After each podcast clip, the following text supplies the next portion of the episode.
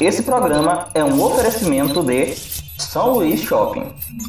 Não vai perder, hein? O São Luís Shopping é muito mais shopping. Oh.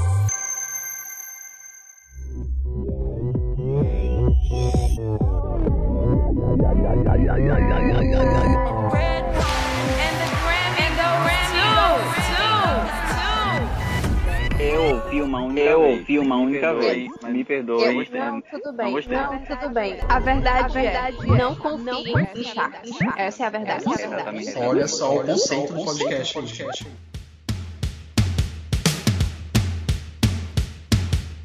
Das boates LGBTQIA+, para os palcos de todo o país. As drag queens vêm apresentando dia após dia resultados significativos de uma luta constante por representatividade e respeito. Se antes eram alvos de estereótipos e preconceito, nos últimos tempos elas dominam as paradas de sucesso e arrastam multidões por onde passam. Tão bem representadas por nomes como RuPaul e Pablo Vittar, essa comunidade está rompendo as condições e limitações impostas pela heteronormatividade e agregando maior diversidade à cultura nacional e internacional. Tá começando mais uma edição do Não Confio em Charts, seu podcast de música do Volts. Here we go, here we go!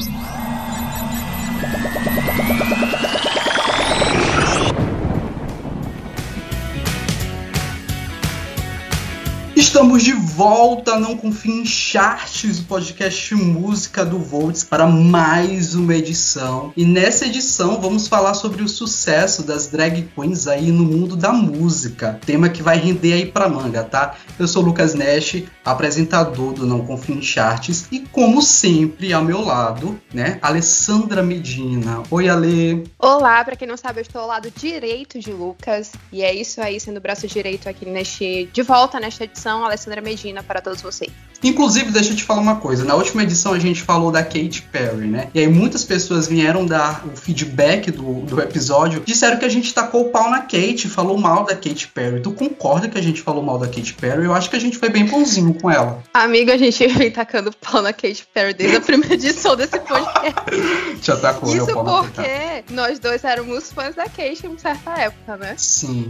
É, Imagina se. É, mas não foi bem tacando pau, né? Foi falando um pouco de verdades, né? A gente precisa falar um pouco de verdade. Mas enfim, quem não sabe do que a gente está falando, no último episódio a gente falou sobre toda a discografia da Katy Perry, né? No Museografia. Quem quiser escutar, é só ir lá nos, nas plataformas de streaming e acessar os podcasts que estão disponíveis. Uma coisa, um aviso antes de começar é que infelizmente o Joey, que está sempre com a gente aqui, não vai estar presente nesta edição por alguns motivos. Mas o motivo é nós, nós estamos começando a deportar os fãs da Katy Perry, o primeiro foi o Joey, e na próxima edição será Lucas Nash, e é isso. E é isso, né? Mas aí ele nos ajudou aqui com a pauta, então parte dessa pauta aqui desse podcast foi produzida por ele também. Então deixa aí esse crédito ao nosso amigo Joey. Mas no lugar dele está uma pessoa também de peso que já esteve aqui neste podcast falando mal de Taylor Swift, tá bom? É o Johnny Amorim que participou do podcast sobre o Grammy e dessa vez está aqui de novo. Oi, amigo, seja bem-vindo mais uma vez. Obrigado, gente.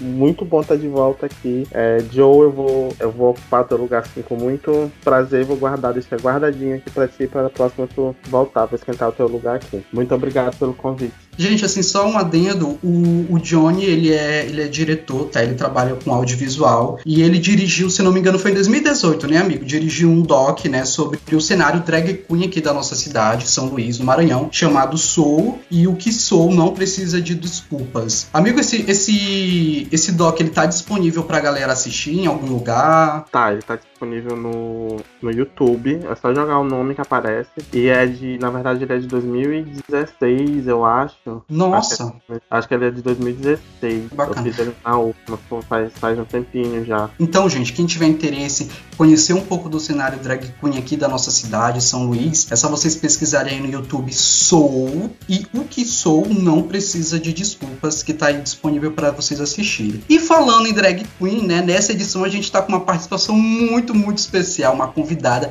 que tem lugar de fala para falar sobre esse tema dessa edição, essa, essa pessoa maravilhosa que vem de alguma outra dimensão que eu não tenho conhecimento de onde é, mas está aqui hoje para conversar com a gente. Frame, seja bem-vinda. Olá, internet!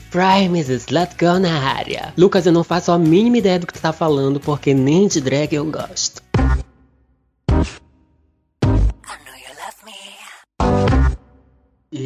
Eita, revelações!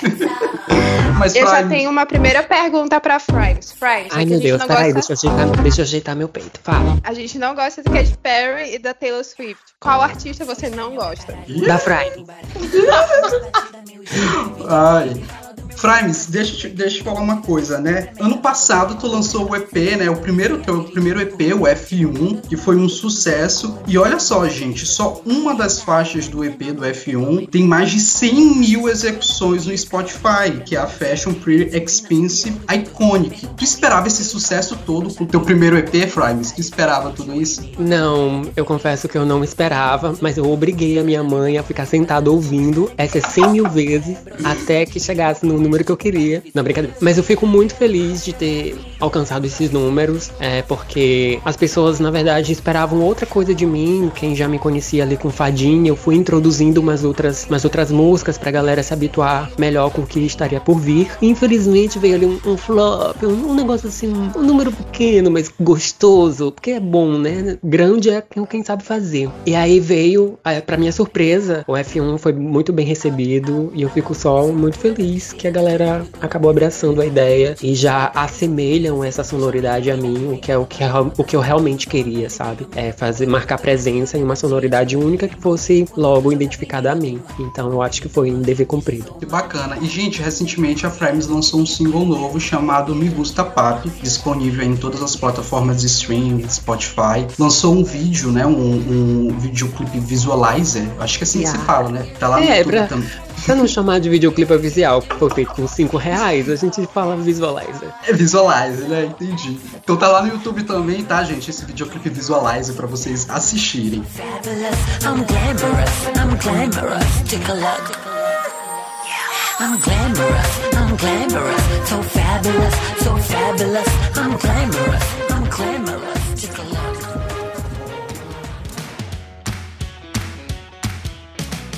Se essa é a sua primeira vez escutando o nosso podcast Não Confio em Chart, saiba que assim como a Frames, a gente está disponível em todas as plataformas de streaming, é Spotify, Deezer, estamos no Anchor, estamos também no Google Podcast, estamos com certeza aí na sua geladeira, caso ela pegue o Wi-Fi, a gente está lá também, tá? Então é só digitar Volts Podcasts vai estar disponível nosso programa e todos os outros programas da casa. Lembrando que o Não Confio em Charts, ele sai todas as quartas da última semana de cada mês, tá bom? Todas as quartas da última semana de cada mês tem episódio novo. Mas lembrando que, né, Alessandra, nosso podcast é diário, né? Porque ele sai todas as quartas da, da última semana de cada mês, mas está disponível todos os dias para as pessoas escutarem, né? Com certeza. Então, todos os dias, diariamente lá, você pode ouvir Não Confio em Charts, esta edição, edições anteriores, é isso. Você faz a periodicidade desse podcast. Exatamente. E para seguir a gente nas redes sociais, como é que faz? Arroba sitevolts no Twitter e no Instagram e Volts Brasil lá no Facebook. E o nosso site também, que ela esqueceu, vai ser desempregada depois desse episódio, é o www.sitevolts.com.br, tá bom? A Alessandra esquece, mas eu não. Um beijo.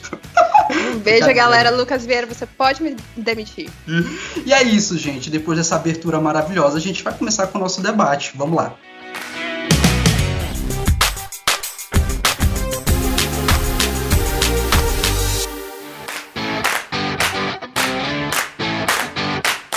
começar, a gente vai falar um pouquinho sobre questões históricas envolvendo a terminologia drag queen, né?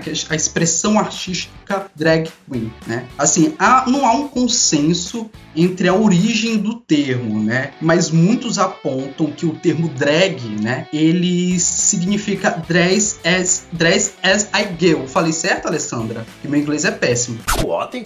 Oh my God. Dress as I go. Ah, olha só, nossa professora Pasquale de inglês. E esse termo era utilizado na época ali do teatro shakespeariano e, elis e elisabetano, né, ali meados do século XVI, para designar homens que no palco, né, no teatro, interpretavam mulheres, já que naquela época as mulheres elas não podiam fazer essas performances teatrais, né, elas não podiam atuar em cima do, do palco. Então Shakespeare, ele sempre colocava no, no, nos textos dele, lá no rodapé, ele colocava o termo drag para designar esses homens que interpretavam é, essas personagens femininas. Só que o termo drag queen, né, esse termo mais contemporâneo, ele vai se popularizar, segundo alguns relatos, lá nos Estados Unidos durante as décadas de 50 e 60, mas ele vai assim se tornar esse fenômeno mais de cultura pop em meados dos anos 90. Ele era um termo ali muito mais de nicho, vamos dizer, né, de uma cultura ali mais underground, e nos anos 90 ele vai conseguir ter uma popularidade um pouco mais, mais mainstream, vamos dizer assim, graças ao filme australiano Priscila, Rainha do Deserto, que populariza o termo. Esse é alguns dos relatos, né, que, que apontam, mas algumas, algumas pessoas também acabam sugerindo que o termo drag queen ele vai surgir no começo, ali no século 20, é, mais precisamente no Reino Unido, com um, um, tal de polarem, né, que é um subconjunto de gírias inglesas, né, criadas ali durante o início do século XX para contornar as leis contra homossexuais no Reino Unido. Então a gente tem, assim, resumidamente, essas duas origens ali do termo drag queen, embora o termo drag em si ele esteja ali mais ligado com Shakespeare e, e Elizabeth I, mas o drag queen ainda não há um consenso exato de onde surge. Mas, por incrível que pareça, a gente ainda lida com algumas dificuldades em relação às terminologias, né? Porque muita gente confunde, né? Drag queen com outras terminologias que não tem nada a ver com drag queens, né? Questão de confundir drag queen com mulheres trans ou com gender fluid, no binarismo, crossdresser, acontece muito. E, Frames, assim, alguma vez na, na, tua carreira alguém já te confundiu é, com uma mulher trans ou outra terminologia que não fosse drag drag queen? Já aconteceu isso contigo? Assim, dentro do convívio mesmo, não, mas eu já peguei um Uber que ele jurava que eu era uma mulher. É, eu acho que por conta da prótese, né, é, essa confusão ela se aumentou muito. É porque, para quem não sabe, não me conhece visualmente, eu uso uma prótese de silicone que é removível, ela é como se fosse um cropped, então ela dá alusão aos seios, que é para realmente dar essa ilusão de, de feminilidade de mulher mesmo. Porque, vamos, é, só, só relembrando que drag queen não necessariamente é a reprodução e imagem do ser feminino. Tem drags o contrário, drags kings, por exemplo, que são a imagem inversa, que é o masculino. Tem drags que fazem é, coisas muito mais mirabolantes, como uma cenoura, uma batata, um cachorro, como a Nina Bonina Brown, que é uma participante do RuPaul's Drag Race, que a gente já vai comentar mais lá pra frente. Então, no meu caso, que eu comecei inclusive como uma drag barbada, que são aquelas drags que usam a barba, que tem mais pelos, que realmente são mais andrógenos. Então, no meu caso, lá no começo não confundiam, aqui no finalzinho talvez, porque para me tornar um pouco mais mainstream, né, depois da explosão da Pablo Vittar, todas Sim. tivemos que ir para esse lugarzinho um pouco mais quase beirando ali um crossdresser, sabe? Então, certo. em alguns momentos isso acaba se blendando e para quem é leigo realmente fica difícil de identificar. Johnny e Ale, assim, só título de curiosidade, vocês em algum momento já se confundiram ou acharam difícil ali tentar com, tentar discernir esses termos, né? O que é drag queen, é o que é transgênero, ou sempre foi super tranquilo para vocês? Olha,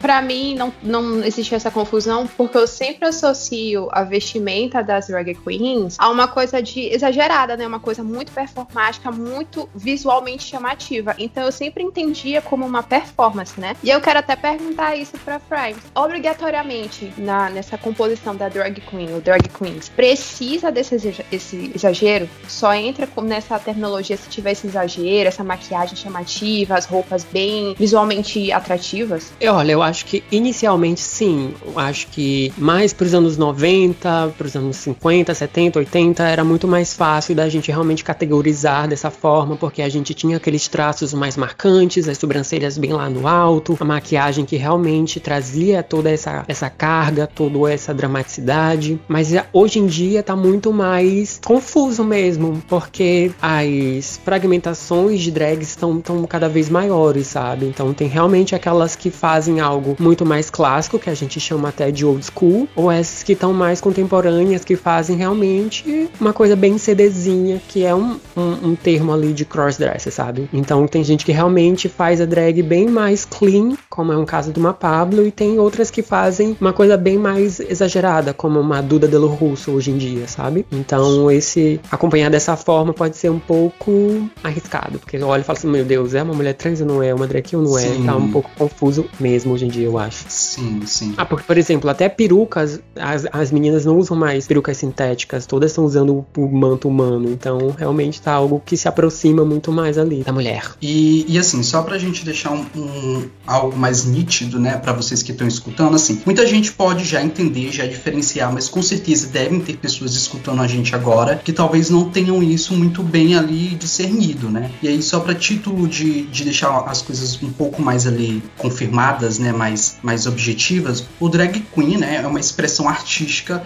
que envolve essa construção de um personagem que celebra a feminilidade. Mas como a Frames mesmo falou, atualmente a gente vê isso muito mais plural, né? Lucas, você falou de pluralidade. É bom reforçar o fato de que não necessariamente só homens podem fazer drag, sabe? Mulheres Exatamente. podem fazer drags, héteros podem fazer drag, drag porque não tem nada a ver com sexualidade. É realmente um movimento artístico. Mulheres Sim. podem e devem fazer, crianças podem. Então, acho que realmente é um universo que pode ser explorado por todos, sabe? É, teve um momento aqui que a gente até começou a brincar, porque quando eu comecei a me montar, foi uma turma assim de muitos meninos, sabe? Que começaram a se montar e era basicamente como se fosse um Pokémon. Cada um tinha o seu Pokémon, então cada um tinha a sua drag. Então foi bem nessa vibe. Eu acho maravilhoso quando eu vejo meninas fazendo drag. Aqui na cidade nós temos pouquíssimas e héteros também. Eu já conheci um hétero que fazia drag e foi Que tipo, massa. boom, explodiu a minha mente. Maravilhoso. Caramba, que bacana. É legal isso, né? Vale ressaltar que drag queen ele não está ligado à questão da sexualidade. Não é porque uma pessoa faz drag queen que ela obrigatoriamente é homossexual, né? Há, há essa liberdade aí, como a, a, a Frames falou. E aí a gente entra ali na, na questão do, do transgênero, né? Que é um termo guarda-chuva, né? É para designar um indivíduo que não se identifica com seu sexo biológico. Por exemplo, há um homem trans, né? É aquele que nasce com o sexo biológico, né? Ele é designado como feminino, mas ele não se identifica com esse universo, ele não se identifica com, os papéis ali de gêneros designados a esse sexo biológico, ele se identifica com o, o gênero masculino, de homem. Então, homens e, e mulheres trans estão mais relacionados à questão da identidade de gênero. Não é uma expressão artística em si, tá, gente? Uma questão de identidade de gênero são pessoas que não se identificam com o sexo é, biológico que são designados a eles. E aí também tem vários outros termos dentro desse termo guarda-chuva transgênero, né? Que é a questão do não binário, do, do gender fluid, que são pessoas, gender fluid são pessoas que, que fluem de gêneros, ao mesmo tempo se sentem confortáveis assumindo papéis masculinos e papéis femininos, não binários já não se identificam com esses papéis. Enfim, há uma, há uma diversidade, algo muito, muito, muito plural. Mas vale ressaltar mais uma vez que drag queen não tem nada a ver com identidade de gênero ou sexualidade. É uma expressão artística que originalmente surge aí para celebrar a questão da feminilidade. Eu queria perguntar pro Johnny, no teu documentário, né, sobre as drags daqui, sobre as queens daqui. Como é que foi essa, essa diversidade da- das drag queens que tu conheceu? Tinha héteros, tinha só a comunidade LGBT, como é que foi? tinha uma menina hétero. A gente, a gente fez, foi muito, foi muito na base do, ah, eu conheço alguém que faz. Aí a gente veio, a, gente, a, a Primes participa do nosso documentário. Ela tava. E, foi, e é, é bem legal, foi bem bacana fazer o documentário, porque todas as drags que estavam, que participaram, a Primes, a Lolita, a. A drag de, de Aid, que eu esqueci o nome agora.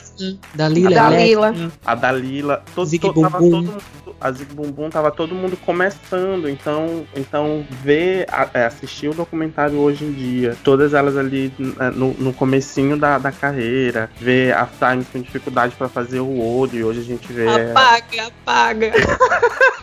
Então, então foi bem, foi bem bacana o processo de fazer, de fazer o documentário, porque foi, foi meio que tava assim, tava todo mundo começando, tava todo mundo meio que no mesmo barco. E foi, é, é bem legal olhar para trás e ver a evolução de todas, todas as pessoas que estavam participando do nosso, participaram do nosso documentário. Ale, Lucas, e tem muitas pessoas, inclusive, que quando estão fazendo drag acabam se descobrindo uma pessoa transgênero. Tem, eu já conheço vários relatos, inclusive no próprio Drag Race, né, que é, que é o reality de drags mais famosos do mundo, que já aconteceu de muitos dos participantes, depois de um tempo, acabarem realmente se descobrindo ou se, se mostrando mesmo como uma pessoa trans, e que isso não impede de que essa pessoa ela faça drag, porque mais uma vez é bom ressaltar que não tem nada a ver com sexualidade e que a prática artística talvez tenha deixado essa pessoa mais confortável para que ela realmente vivencie o corpo dela, sabe? Então, eu posso citar aqui, por exemplo, a Van Lu, que começou fazendo drag e depois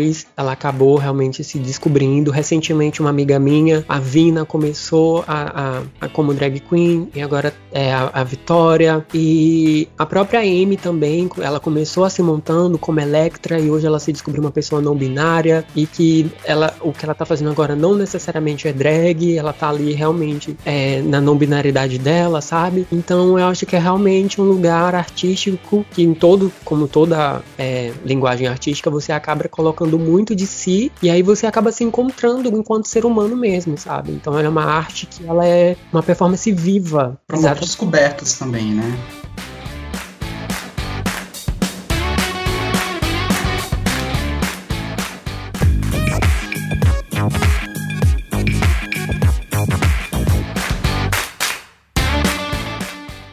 Bem, gente, depois de fazer todo esse percurso histórico, né, esse pequeno percurso histórico, e ter deixado aí um pouquinho explicitado a diferença entre drag queens e pessoas transgêneros, a gente vai começar a falar agora sobre os primeiros nomes que são importantes para a cena musical das drag queens. E esse primeiro nome, claro, é RuPaul's, né, gente? RuPaul's ou RuPaul's André Charles nasce lá em San Diego, na Califórnia, em 1960. Entre os anos 80 e os anos no, é, 90, a RuPaul ela já conseguia fazer ali um sucesso, já era conhecida dentro do cenário de drag queens lá nos Estados Unidos, porque ela fazia performances é, em boates em Atlanta, né? A cidade que ela acaba se mudando depois de nos 15 anos, ela, ela se muda para começar a estudar mais sobre arte, né, sobre teatro. E aí lá em Atlanta ela começa a investir na carreira dela como drag e já nos anos 80 e 90 ela consegue ter um, um relativo sucesso, né? Além de também fazer performances em boates é, em Atlanta, a RuPaul também atuava musicalmente já com a banda dela chamada We Will Polly, que eu acho que pegava muito ali do, da New Wave, né, dos anos, dos anos 80, aquela coisa mais também rock glam. E aí ela já tinha esse, esse relativo sucesso dentro do cenário e assomado, né, com tudo isso, ela também já atuava no cinema, produzindo alguns filmes é, underground de baixo orçamento. E um dos filmes que, são, que é mais icônico dentro da filmografia dela é o RuPaul is Booty, que também ela produziu um, um álbum, uma trilha sonora para esse, esse filme. Que algumas pessoas consideram o primeiro disco dela, mas o primeiro disco dela mesmo vai surgir lá nos anos 90, intitulado Supermodel of the World, em 1993. Ela lança esse disco, que é detentor do single Supermodel, e o Better Walk, que é o single que faz ela conseguir um sucesso muito grande no cenário mainstream e fazendo ela se tornar muito conhecida nessa época, né?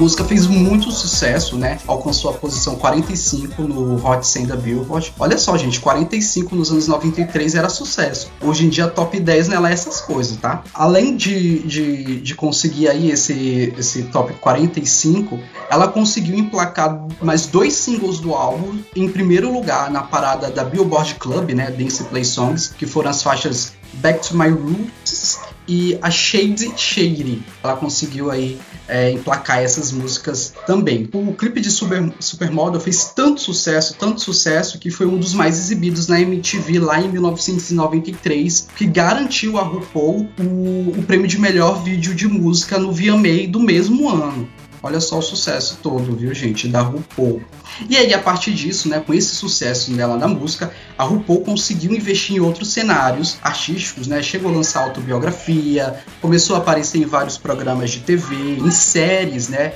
Um dos clássicos exemplos é a participação dela no, no Sabrina, no Sabrina dos anos 90, tá, gente? A série de comédia dos anos 90 que foi exibido aqui pela Record. E aí, em 2009, a gente tem a estreia do reality show RuPaul's Drag Race, né? Na TV norte-americana e que a gente já conhece, né? Vai mostrando uma competição entre drag queens para ganhar o título aí de Drag Queen Superstar da América. E, obviamente, esse é, é é o pontapé dela para conseguir consolidar o nome dela no mundo. Mas assim, no geral, gente, falando em questão musical, a gente consegue apontar algumas influências ou referências da RuPaul no quesito musical é, nos trabalhos produzidos pelas drag queens hoje. Há influências da RuPaul musicalmente falando, ou isso está mais ligado para o trabalho dela no reality show? Eu acho que a, a, a RuPaul, o trabalho, o trabalho do, do RuPaul, ele, ele conseguiu fazer com que uma luz fosse jogada no trabalho das, das drag queens. Nesse, nesse primeiro momento, ali na, no década de 90, ele conseguiu furar essa bolha e trazer para os olhos de todas as pessoas é, uma coisa que era feita no, na cena underground. E com o tempo a gente consegue ver que a, é, a, influência. Eu não vejo uma influência na raiz da palavra musical, uma influência. Diretamente falando, né? Diretamente né? falando. Mas, mas a partir do momento que ele consegue, através do nome dele, através do programa, trazer é, a cultura drag para as pessoas que não, que não frequentam uma boate, as pessoas que não, não estão familiarizadas com, com a drag e ela consegue trazer essas drag queens pra, pra fora dessa bolha e a gente consegue ver hoje as drags fazendo música e a música tocando em todo, todo lugar, eu acho que isso é uma influência, pode não ser uma, a influência musical, né, na, naquela raiz, a influência direta, dizer assim, ah, a música que a Fragos faz hoje é uma música que tem elementos da, da música que a RuPaul fazia na década de 90. Talvez a gente não possa falar isso, eu não, eu não, não conheço o trabalho de muitas drags para poder afirmar categoricamente isso. Só que eu acho que a partir do momento que ela, através da influência do nome, da marca RuPaul na cultura pop, eu acho que é, é muito é muito palpável essa a, a influência da, de RuPaul, que vem lá desde a década de 90, quando, quando conseguiu furar essa bolha com Supermodel of the Road, até os dias de hoje, é uma, é uma influência palpável. Pode não ser uma influência diretamente musical, mas é uma influência enorme. É, eu concordo com o Johnny, realmente concordo com a fala dele. E eu acho que ainda as drag queens americanas ainda ficam realmente ali tentando beirar uns charts. É algo que realmente é mais secundário do que, por exemplo, as drag queens brasileiras que a gente percebe que conseguem realmente criar uma carreira voltada para música e que quase a drag queen fica despercebida, né? Por exemplo, a Gloria Groove, ela já, con já consegue transitar muito bem nos videoclipes, mostrando ela desmontada, ela montada também, não que fica ali em segundo plano, claro, óbvio. A gente realmente conhece a Glória como a figura ali, Glória, mas é muito diferente, por exemplo, das queens que saem do programa do RuPaul e tentam a carreira de música, elas meio que tentam a carreira da música para se manter ali, né, nos holofotes e ter realmente ali uma apresentação para além do, do lip sync, né, que é uma cultura que tá aos poucos, principalmente aqui no Brasil, eu quase não vejo, sendo colocada de lado mesmo. Acho que é, todo mundo pegou o microfone e falou assim: não, vou soltar minha voz, e é isso. Quanto assim, influência direta do RuPaul eu também não consigo enxergar. Tanto é que o maior single de sucesso dele ainda é Supermodel. E, eu, e sei lá, eu acho que tá todo mundo realmente tentando encontrar sua própria sonoridade, se encontrar ali, é, ter a sua marca registrada tanto visualmente quanto sonoramente. E eu, e eu acho que a galera acaba indo explorar outras vertentes da música pra ter o seu lugarzinho no sol, né? E, e o legal da, dessa, dessa exploração que as pessoas fazem é que justamente por conta da popularidade que RuPaul empregou a, a cultura drag queen através, do, através dos seus programas, através da própria figura dele, é muito bacana ver como é, as drag queens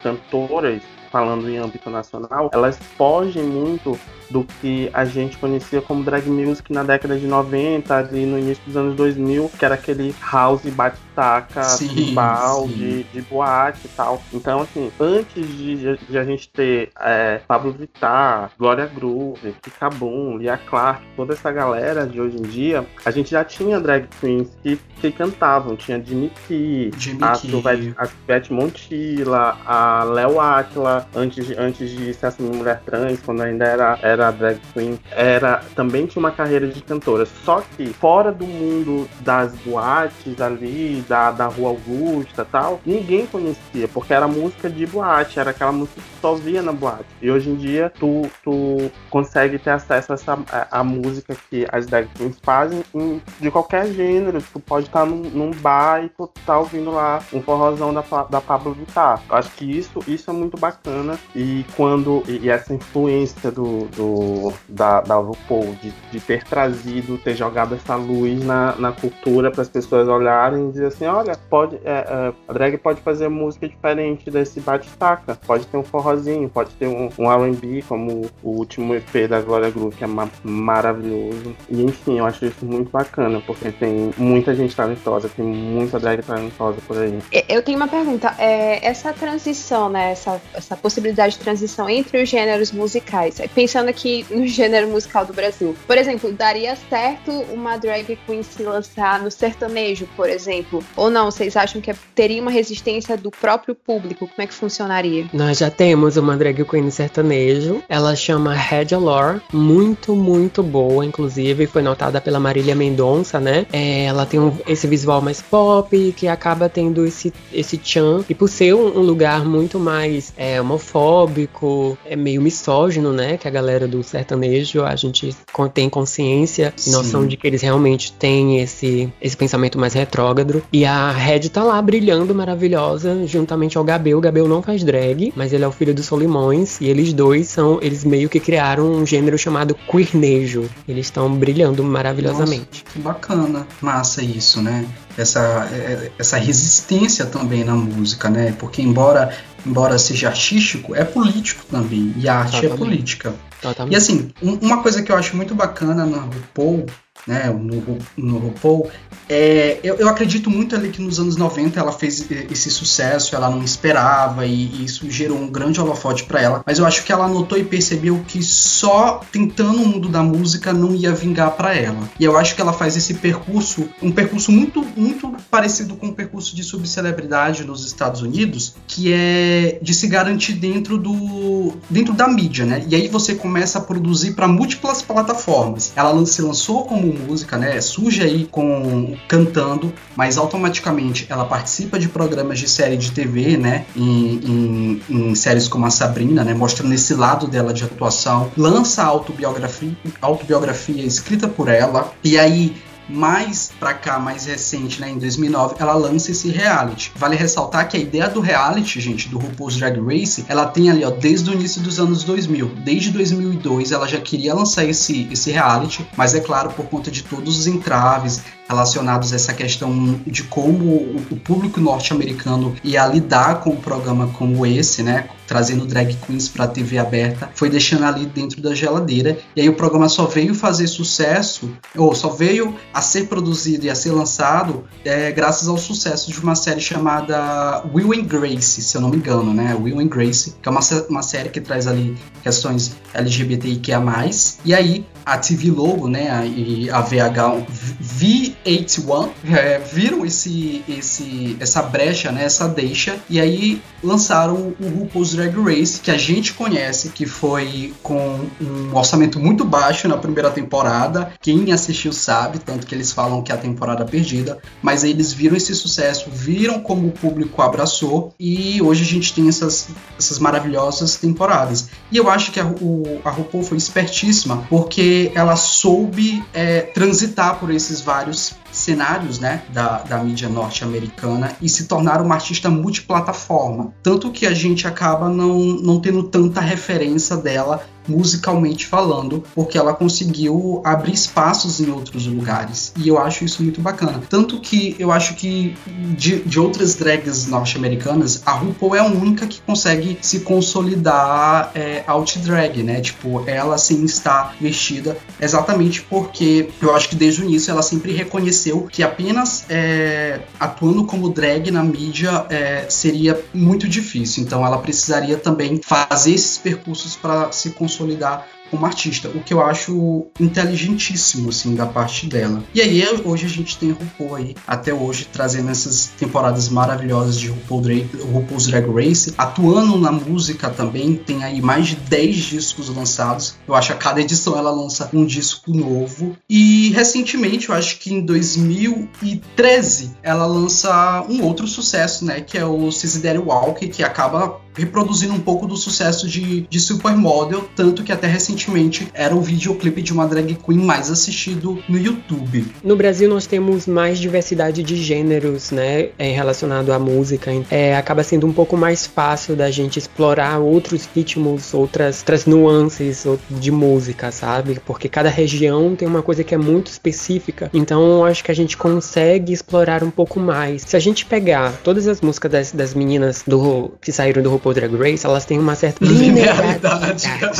Obrigado, Lucas. Seu amor, cara. Então, elas conseguem, elas têm mesmo essa linha um pouco mais eletro, sabe? Algumas acabam pendando um pouco mais ali pro rap, mas todas acabam seguindo a mesma linha sonora. E eu acho que aqui no Brasil as queens conseguiram explorar um pouco mais. E aí isso acabou dando mais espaço para cada uma delas, entendeu? Porque a gente não tá brigando é, todas pro mesmo ritmo. Tem a, a Red que tá fazendo Queenejo, aí já vem uma Pablo que acaba explorando uma coisa do forró, já vem uma Kika que já, já flerta ali com uma coisinha mais voltada pro brega funk, aí tem ali a Clark que é do funk classicão, daquele funkzão bagaceira, aí já vem uma Frames com PC Music, então eu acho que a gente acaba explorando melhor esses outros gêneros e por isso a gente acaba tendo maior destaque dentro da música. Da música, né? Em algum momento assim na, na tua carreira, Frames, alguém diminuiu esse teu lado musical, né? Esse teu, teu trabalho como cantora e produtora por ser drag queen? Alguém já viu esse teu, esses teus EPs, esses teu, teus trabalhos de uma forma é, menor, tentou deslegitimar? Já aconteceu isso? All the fucking time.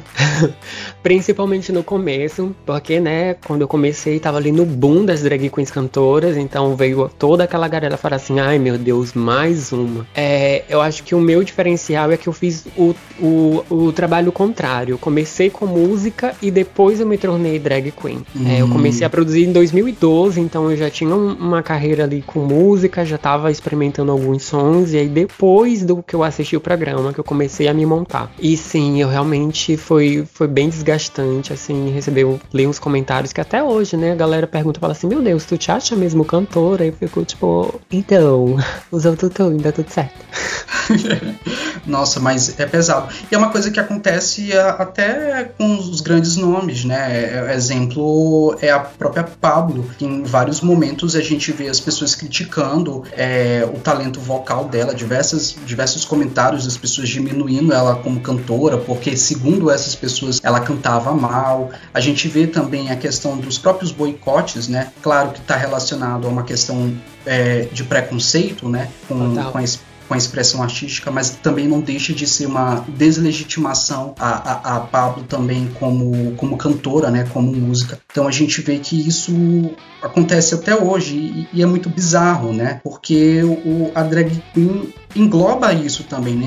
engloba música, engloba a comédia, engloba a atuação. Só que as pessoas tendem a querer e a continuar a ver elas como aquela personagem que está ali para única e exclusivamente animar as boates. Tanto que a gente costuma ver esses comentários vindo, vindos da própria comunidade LGBTQIA, né? Lucas, eu, eu meio que passei durante toda a minha formação artística por vários fragmentos da arte. Já fui para produção musical, já fui para o teatro, para música, e eu posso te dizer com certeza que fazer drag é a arte mais completa, complexa e viva, sabe? Porque tu tá ali o tempo todo, tu tá vivendo uma performance em tempo real, sabe?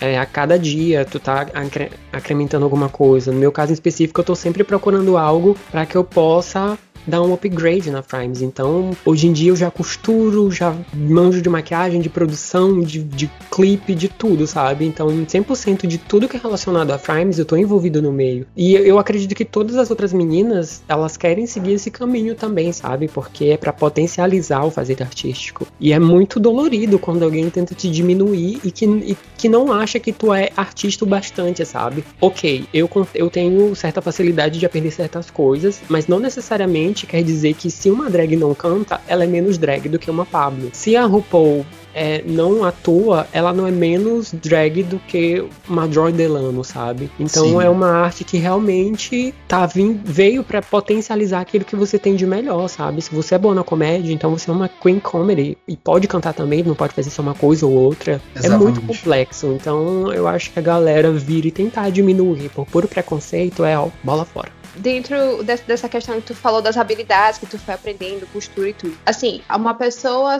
querer ser uma artista musical drag queen ela precisa realmente dessas habilidades, desenvolver música, desenvolver música, claro, né? Mas desenvolver costura, maquiagem, ou não, ela consegue só se potencializar só na música e ok, ela continua sendo uma drag queen artista musical. Exactly. Não necessariamente precisa, né? Saber costurar, saber se maquiar. É, tem gente que realmente leva sua maquiadora para cima e para baixo para fazer sua make. E isso não torna ela menos artista, sabe? Ela só tá abrindo espaço para um outro artista agregar no trabalho dela. Então eu não vejo problema nenhum nisso. Até não saber cantar, sabe? Se não sou... Ah, eu quero fazer música, mas eu não sei cantar. Meu amor, bota um software de criação aí, bota a voz do Hatsune Miku e vai lá, arrasa.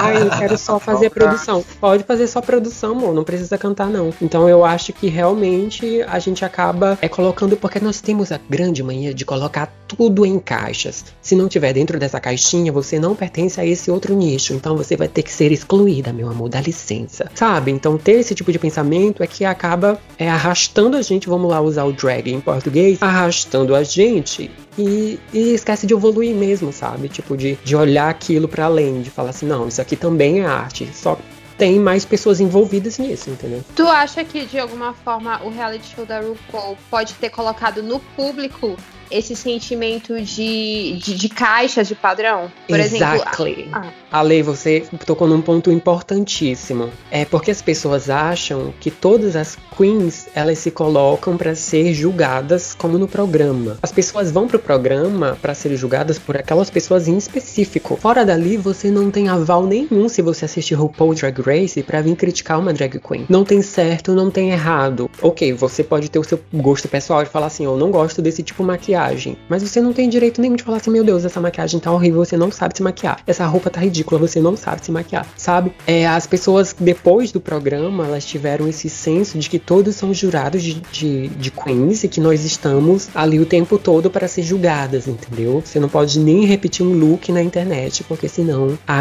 a, a Michelle Visage vai cair comendo o seu... Entendeu? É complicado.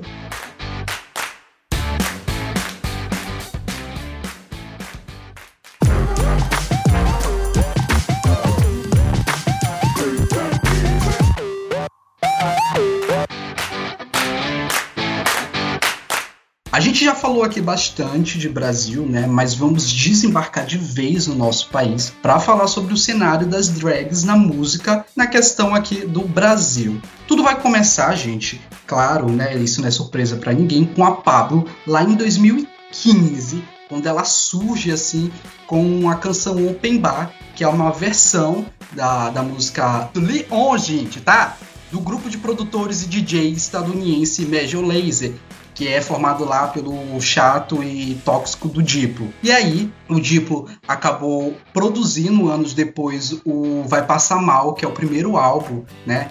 De, de inéditas da Pablo, tem o Diplo, tem uma porrada de gente dentro do disco produzindo também. Eu falei só o Diplo. Xinguei ele, depois falei que só o Diplo produziu, né? Mas não foi só o Diplo, não, tá, gente? Foi uma porrada de gente é, produziu o disco, que foi um sucesso, assim, estourou graças a, ao primeiro single, que é Todo Dia, que foi um sucesso no carnaval aqui em 2000 e Faz tanto tempo que estamos em pandemia 2017, que eu nem lembro quando foi 2017, 2017. Gente, é como a Fran falou, pandemia, tá? Faz tanto tempo que a gente esqueceu. Mas fez sucesso, tá, gente? Todo dia, parceria dela com o rapper Rico Della San foi um sucesso incrível. Tanto que ela acabou aí batendo a, a RuPaul, é, derrubando o Sister Walk, que até então era o videoclipe de uma drag queen mais assistido no YouTube torna-se agora para Pablo, né? A Pablo acaba ganhando aí esse recorde para o ódio de RuPaul. Será que elas têm treta, gente? Será que a RuPaul não gosta da Pablo? Às vezes eu, eu tenho umas dúvidas, né? Às vezes eu sinto que a RuPaul é meio. Enfim, deixa pra lá, né? Amor entre drag, gente. Peraí, acho que tem treta, acho que tem treta. treta Já vi várias vezes a RuPaul dando bloco nas pessoas que falam da Pablo pra ela. Só que o que é mais louco, que eu gosto muito na Pablo, é que assim, o Todo Dia é o primeiro single dela, mas assim, faz muito sucesso é, é um hit, mas as pessoas lembram mais do segundo single dela, que é o KO, né, gente?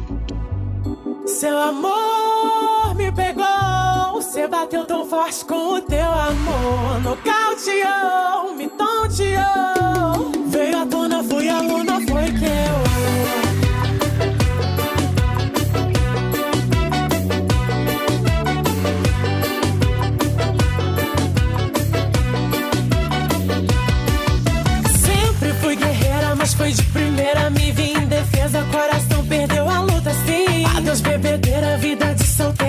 sexta-feira estar contigo na minha cama, juntos coladinho. Me beija a noite inteira, sexy na banheira, vou te dar canseira, quero dormir. Que pra mim é uma das. Do primeiro álbum é uma das minhas favoritas, é o KO.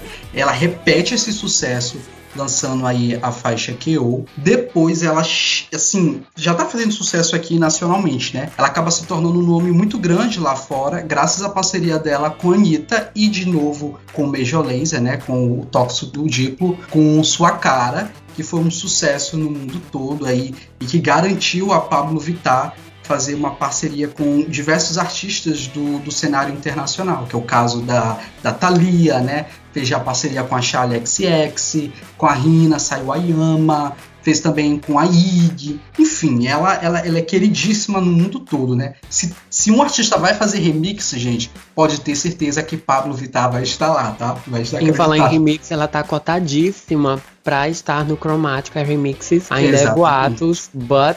Ainda, ainda é lenda urbana, tá? Mas se, se sair, com certeza a Pablo vai estar tá lá. Mas, gente, assim, a gente tem RuPaul aí um grande nome, e aqui no Brasil a gente tem a Pablo, né? Só que há, às vezes, um grande debate, é, às vezes até umas falas das próprias participantes do RuPaul, RuPaul's Drag Race que me incomodam um pouco. Que é o seguinte: será que o sucesso de drag queens como a Pablo aqui no Brasil tá está exclusivamente ligado ao sucesso do RuPaul's Drag Race ou a, as drags aqui elas conseguem fazer um caminho diferente em relação ao, ao, a, a, influência ali do reality. Como é que é isso para vocês? Eu, eu acho que sim, mas que não também. Como assim? Deixa eu explicar. É, sim, eu acho que, que o sucesso está ligado a partir do momento que, como a gente já discutiu aqui, que houve essa essa bolha sendo furada por causa de, de RuPaul's Drag Race. Então, sim, a popularidade de uma drag cantora hoje, acredito que em, em qualquer parte do mundo, está muito ligada a isso. Mas não, porque a, a, a Pablo, ela ela é muito genuína, a Pablo. Não, não, não, eu não consigo explicar exatamente, mas é muito doido o sucesso da Pablo porque foi muito orgânico. Sim. Apesar, apesar, de, apesar de que eu, eu acho, é um achismo meu, eu acho que é, o sucesso inicial, o sucesso inicial dela teve de fato um, teve, teve de fato a ver com o, o programa, especialmente porque ela surgiu quando o programa estava no auge, assim, foi o Oh, auge sim. do programa. As pessoas só, assim, é- era eu lembro que a minha TL, no, na, eu ainda- usava muito Facebook, todas as pessoas falavam de, de RuPaul's Drag Race.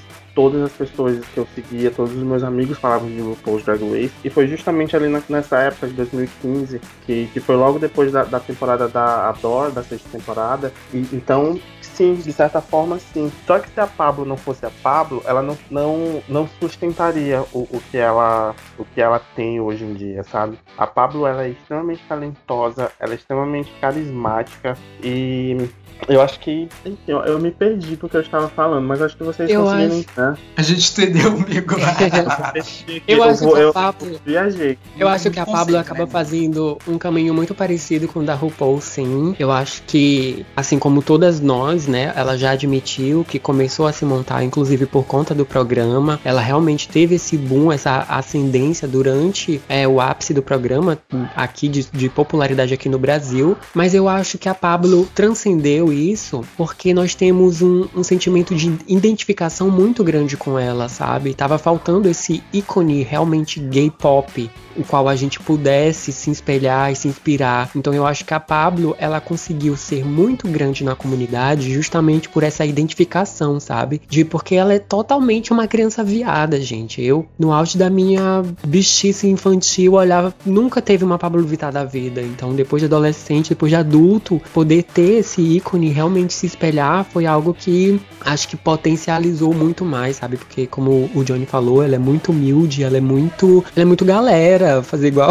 aquele vídeo da Rita Lee, ela é muito galera e ela é muito massa, sabe? Então, a Pablo, ela é daquele tipo de pessoa que fala olhando no olho mesmo, que te dá toda a atenção do mundo. É, e, o- e o mais bacana disso tudo é que além de ter conquistado toda a nossa comunidade, ela furou essa bolha e hoje ela é realmente muito grande pra fora da, da bolha, sabe? A, a galera hétero conhece a Pablo Vittar, então foi algo realmente surreal e ó, completamente orgânico a forma que ela fez isso. Ela realmente não chegou impondo nada, simplesmente foi crescendo e crescendo e crescendo. Eu acho que foi um quebra-cabeça, várias coisas que foram potencializando isso, sabe? A identificação com os ritmos brasileiros, que ela foi muito sagaz em trazer isso e tornar cada vez mais mainstream. Eu acho que ter conquistado de forma muito ativa a comunidade LGBTQIA+, é, e depois ter realmente ter furado a bolha, então foram passos muito bem dados e solidificados que tornam a Pablo esse monstro que só cresce a cada dia, e graças a Deus. uma, uma das maiores provas que a Pablo conseguiu furar a bolha, e é uma coisa muito palpável, é o fato de que, um, ela conseguiu entrar na trilha sonora da novela da Globo, da o outro lado do paraíso, tinha uma música dela, e ela, ela foi contratada pela Sony. Eu, eu acho que não tem nenhuma outra drag cantora no Brasil que, que tem uma grande gravadora por trás. Assim. Isso- eu acho isso que a Aretusa, amigo, a Aretusa, eu acho que ela foi uma das primeiras a ser contra a contratadas, de fato. Acho que Ah, foi a Aretusa. Eu, eu não, eu não sabia da Aretusa, mas tipo, a, a, a, a Pablo ela conseguiu chegar na Sony Music, sabe? É, é uma coisa assim, uau! Cara, ela tava no Big Brother pegando a bunda no vidro. Gente, aquele momento icônico. Não tinha forma melhor de, sei lá, de estar naquele programa com, com o Gil do Vigor, com o João. Eu acho que realmente tava. Ai, eu fico até emocionada. Pablo, te amo. Realmente, a, a Pablo, que tá explorando vários ritmos brasileiros, causa uma aproximação maior com ela do público além, além da, da bolha, né? Cara, toca a Pablo no, no bar aqui da esquina, sabe? Que é um bar que, que são de pessoas que não assistem RuPaul, que são pessoas que não acompanham o cenário drag queen, são pessoas que não acompanham a bolha LGBTQI+. Então, é, realmente, ela tem, ela teve suas referências e influências, mas ela conseguiu se consolidar bastante no Brasil todo. E, e respeito, bastante respeito pela Pablo. E aí, E é Paula- essa a diferença das queens americanas, por exemplo, porque elas acabam fazendo música para um certo para um certo nicho de pessoas. Todas nós, a grande maioria pelo menos, acaba fazendo música para LGBTQIA+. Então, talvez isso é, acabe limitando um pouco. Acaba não, talvez não. De fato, acaba limitando, né? Porque eu vou falar, por exemplo, na minha música eu falo de coisas muito específicas que talvez um hétero não tenha noção desse universo qual eu tô falando, sabe? E ela não, ela acaba sendo muito mais plural de fato e acaba se, indo ali certeira e pra música para todos. Bom, eu sinto que as, as drag queens norte-americanas, elas seguem muito aqui, aquela cultura de vou produzir músicas para eu fazer lip sync, sabe? De, de drag queens que, que trabalham com lip sync, né, com a performance, mas chega um determinado momento que elas querem performar as próprias músicas. E elas pensam toda uma sonoridade estética musical é, para esse tipo de performance. Eu sinto um pouco disso, né, na, na, nas drag queens norte-americanas. Mas em relação a Pablo, né, a Pablo é, é, o, é uma das precursoras, né, é, dessa drag music mais contemporânea, né, mais aqui,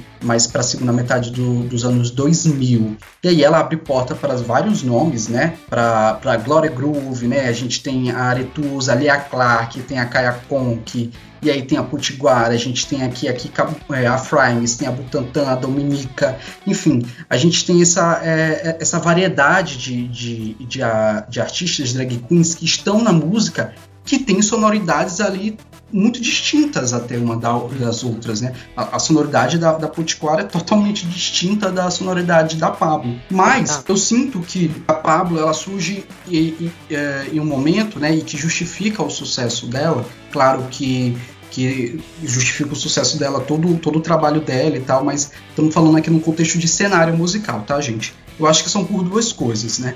Primeiro, RuPaul, né? Ela surge ali no momento onde RuPaul está sendo muito comentado, RuPaul está sendo muito consumido, né? Que até mesmo o interesse pela mídia nacional acerca das drag queens começa a aumentar, né? O que é drag queen, o que, o, o, que é essa expressão artística, a gente começa a ver várias matérias nessas, nessas grandes revistas, né? Esses grandes meios de comunicação é, com a temática drag queen, exatamente pela questão da RuPaul, porque a mídia queria entender que fenômeno é esse, quem, quem são quem são esses artistas, né? Mas também pela questão da consolidação do pop brasileiro, né? A gente sabe que lá ali no começo dos anos 2000 a gente tinha aquele, aquele ditado muito errôneo, principalmente dito por Vanessa Camargo, que não havia como se produzir música pop no Brasil, no sentido de que o, o português ele não era uma língua muito sonorizada pro pop, sabe? E aí é claro que, né? Nossa, quando a pessoa flopa, ela tenta achar qual, qualquer desculpa mesmo, né? Não, mas essa, essa foi a, a desculpa. completamente doida, né? Porque Sandy Júnior fazia o quê, gente? Na mesma Gente, época. é porque a gente tinha uma ideia muito errada de pop. A gente Exatamente. tem uma coisa de internacional, sabe? Sim. A gente tinha ideia como pop, uma Britney Spears, uma Exatamente. Christina Aguilera, entendeu? Sendo que o que a gente faz aqui é pop, o sertanejo é pop, é, é o, o forrozão é pop, sabe? Tipo, Exatamente. deu ali uma. Não vou também generalizar tudo, né? Acabar falando besteira aqui, mas uhum. é o que é pop é popular, o que é popular no nosso país. Só que nós tínhamos essa ideia de que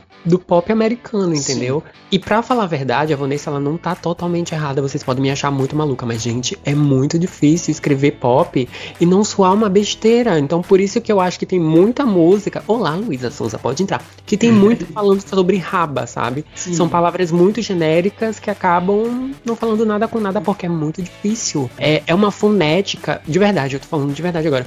É uma fonética que é muito, muito difícil. E que se a gente não tivesse abrasileirado de fato esse pop, não teria sido possível. Eu acho assim, meu ver enquanto produtor, sabe? Porque tudo soa como, como Kelly Key, por exemplo. Eu acho que não era isso que todo mundo queria fazer no final de contas. É, mas é exatamente isso, né? Porque a gente, lá no, nos anos, no começo dos anos 2000, a gente tinha essa ideia de que pop era o pop ali produzido pela Britney, né? Que a gente tinha que reproduzir essas fórmulas aqui para que se possa produzir uma música dita como pop. Mas aí a gente tem esse processo, né, de não diria de apropriação, mas de reencontrar esses ritmos é, musicais brasileiros muito muito pitorescos. Quando eu digo pitorescos, gente, é que são muito característicos de um determinado local, né? No caso ali, o Tecnobrega, né? A gente tem é, o, o, brega funk. Hoje é, é, meio preconceituoso falar um ritmo, ritmos regionais, né? Mas são ritmos nacionais que, por conta desse movimento, principalmente desse movimento da música pop,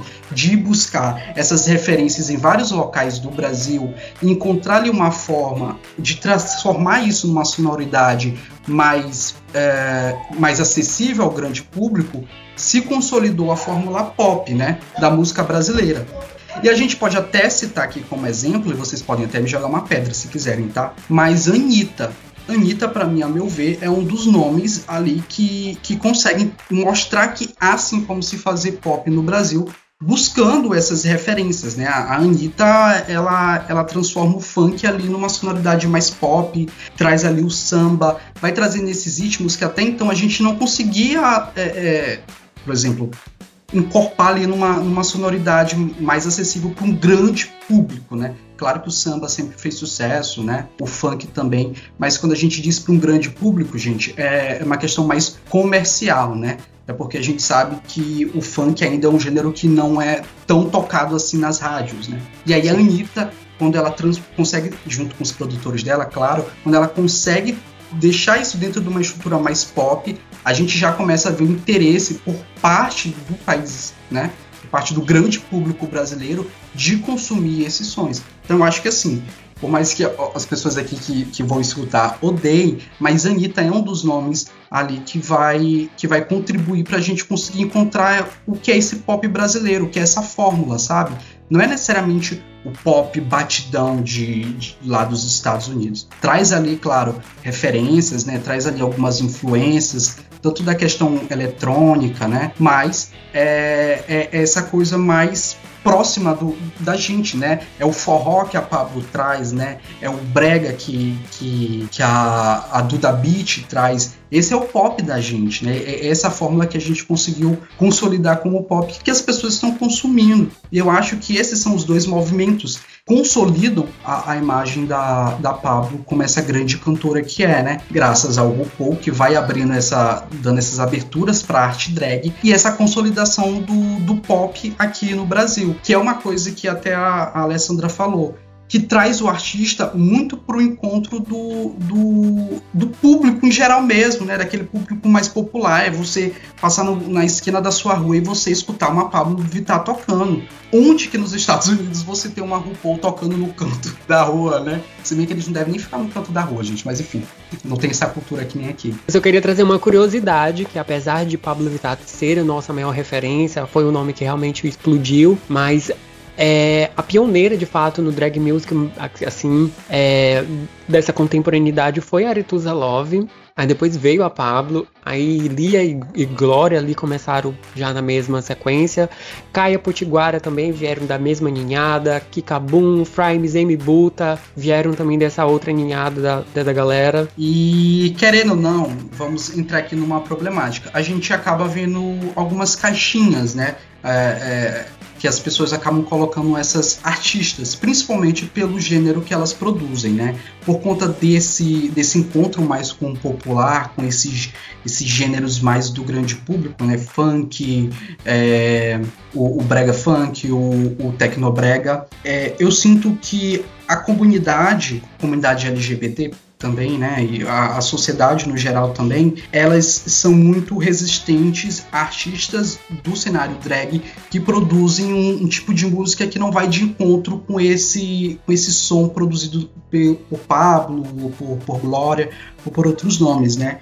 E aí a gente entra exatamente nisso que eu estava falando, da questão do, do, do PC Music, né, desses gêneros mais vanguardistas do cenário eletrônico, que a Frames também tá, tá, tá inserida nisso, né? E aí, Frames, eu queria saber de ti se tu, se tu sente essa resistência, sabe, do público, do, do público achar que por tu ser drag, tu tem que produzir um som muito parecido com o da Pablo, muito parecido com o da Lia Clark, e achar, e achar estranho, achar que a música que tu produz, né, mais voltada pro, pro cenário eletrônico, ela não é de qualidade, ela não é boa. Como, como é isso para ti, né? Como é essa recepção do público com o som que tu produz? Sim, Lucas, eu sinto muito é, essa resistência, né, da galera que ouve, porque eu acho que a galera já têm essas referências, então elas esperam que tudo que venha depois tenha sigam esses passos, sabe? Até visualmente. Atualmente, é, a gente teve, eu vou falar esse termo, mas pelo amor de Deus,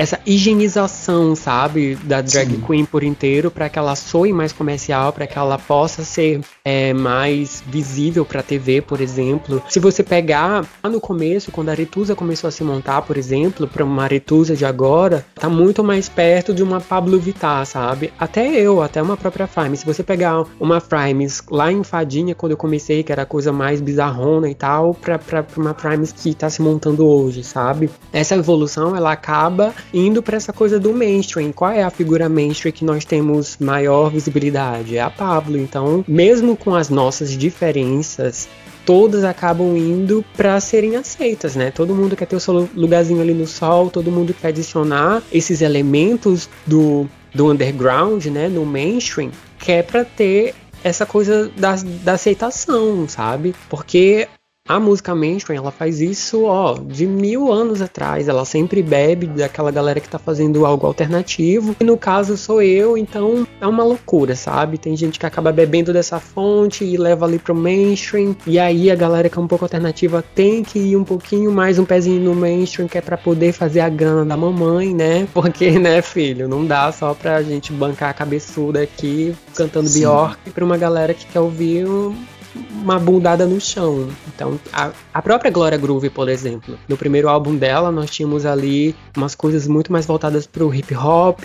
E aí ela vem com uma bumbum de ouro, se mostrando sim uma artista versátil, mas que ela entende o mercado da música. Se ela não tivesse feito um hit de funk, talvez ela não teria tanta visibilidade quanto ela tem hoje, sabe? Às vezes a gente precisa realmente é, mostrar essas outras vertentes para que a gente possa sim ser mais versátil, mas também alcançar outras, outros públicos. É, em Fadinha, por exemplo, a primeira versão que eu fiz de Fadinha era uma coisa muito mais voltada mesmo pro PC Music. Depois eu tive a ideia de adicionar algumas, alguns elementos do funk para ter essa aproximação, sabe? Que era para realmente as pessoas se sentirem não não terem aquele impacto logo de primeiro ao ouvirem.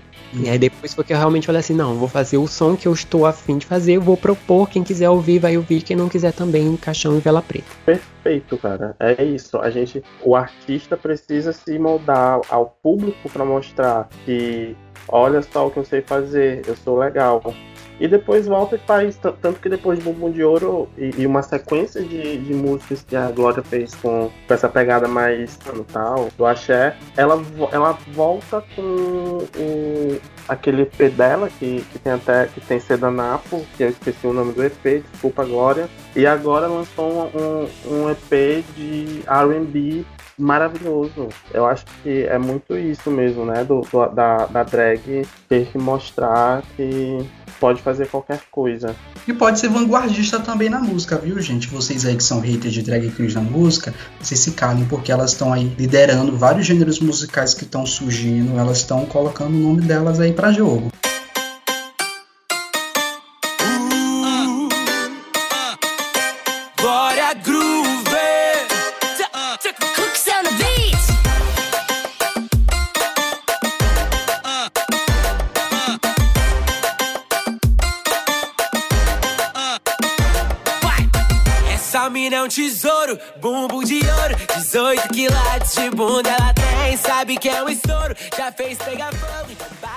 A pergunta que eu tenho pra Frimes é: quando é que vai vir o Frimes Drag Race? Ai meu Deus, provavelmente nunca. Deus me livre. Ah, louco, brincadeira.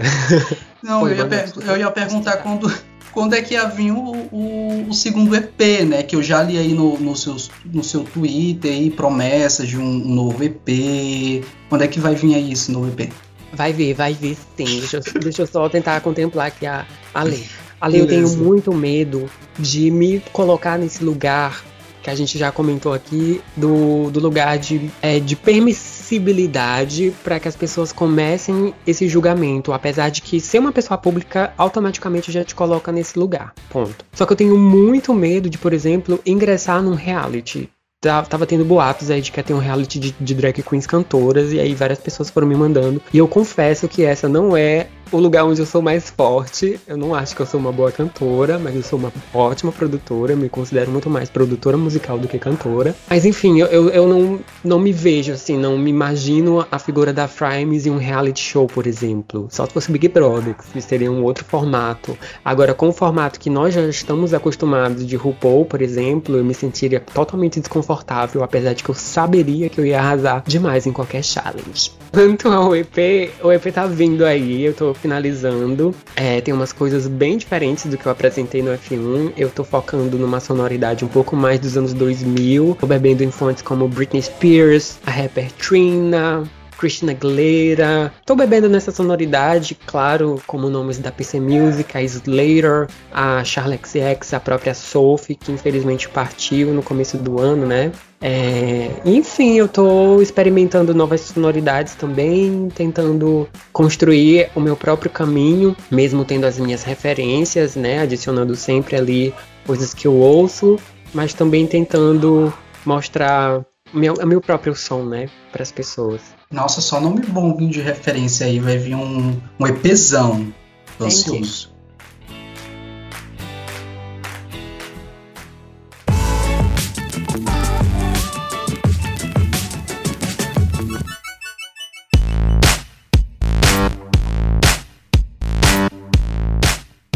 Isso, galera. O nosso debate vai chegando ao fim. A gente discutiu aí sobre a questão histórica envolvendo drag queen, passamos ali por, por RuPaul, chegamos aqui no Brasil falando de Pablo, falando de Glória, falando de, de Buta, de Frame GM, falando de uma galera, né? Importante é a gente celebrar essas artistas na música que a cada dia estão entregando trabalhos novos, estão sendo vanguardistas na música, né?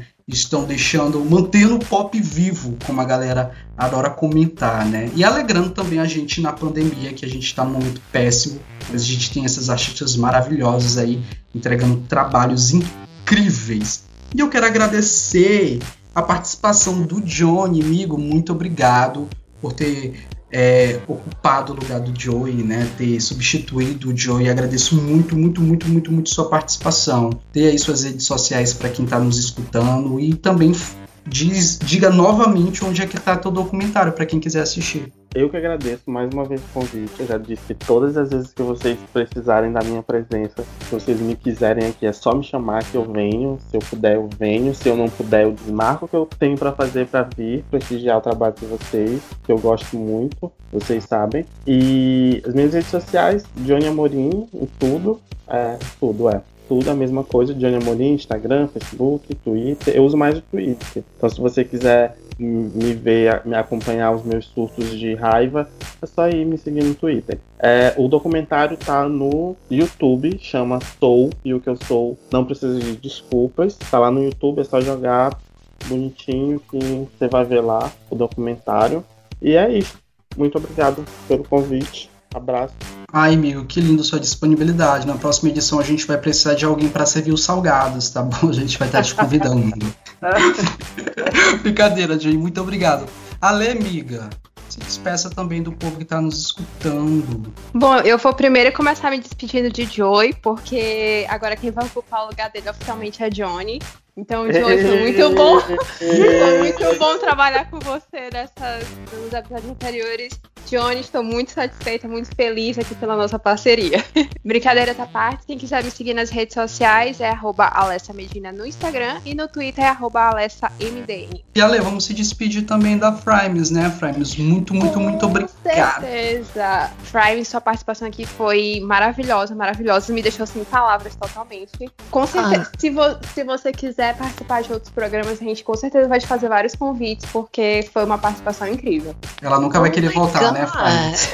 Depois dessa edição, nunca mais. Mas Imagina, gente, eu adoro falar, estou sempre disponível também. Vocês podem usar meu corpo, minha voz, meu tudo, gente. Eu Nossa. adoro voo. Já deixei isso bem claro. Gosto muito da iniciativa. Vocês são fazem um trabalho muito bacana. E se eu puder compor e agregar com vocês, é só chamar que a mamãezinha tá com tempo livre. Que delícia. Eu agradeço pra vocês, gente. Agradeço aqui o espaço. Sinto-se cheirados e abraçados, mesmo que aqui de longe, porque de perto também não poderia, né? Mas sintam-se cheirados e abraçados. Obrigado a você que esteve, que esteve até agora aqui com a gente, né? Que ouviu aqui tudo. É, comenta ali nas minhas redes sociais, é suco de cupuaçu, se você ouviu até aqui, que eu vou, vou lhe responder e mandar uma nude. Adorei. E qual é as tuas redes Qual sociais? as minhas redes sociais? Frimes, F-R-I-M-E-S. No Instagram, no Twitter você acrescenta mais dois S's. É só procurar por Frimes no Google que você me encontra em qualquer lugar, até no X vídeos, tá bom?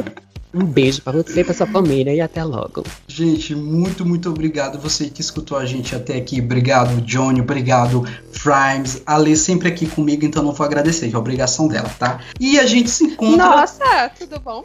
Outro silenciamento feminino aqui acontecendo. Brincadeira, meu, a gente ama. E é isso, gente. No Né, Confim posso, dar, posso dar um último, um último recado? pode dar sim. Gente, deem stream no EPF1 da Primes que ela precisa comprar o corrimão da escada dela.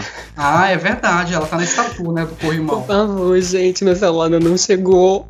Até, o- até a gente tá gravando agora.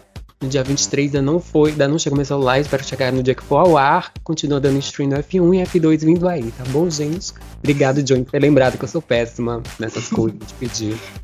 Gente, gente, é isso, né? Depois desses vários pedidos, não esqueçam de comentar suco de cupuaçu lá nas redes sociais da Frame se você escutou esse podcast. E não esqueça de seguir a gente nas redes sociais, arroba site Volts no Instagram e no Twitter.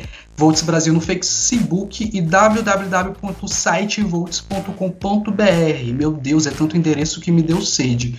Mas eu sou o Lucas Nest, quiser me seguir nas redes sociais, arroba Loriolonest, Instagram e Twitter. E é isso, gente. Um beijo no coração de vocês, muito obrigado e até a próxima edição do Não Confie em Charts. Beijão. Cê fica esperto em estado de alerta.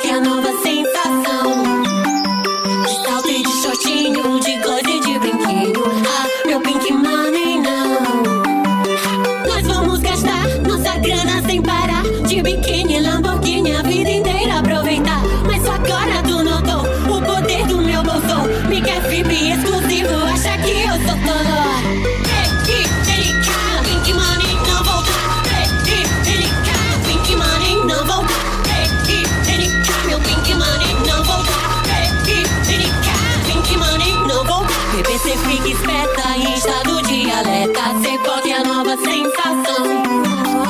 De salto e de shortinho, de gloss e de brinquedo. Ah,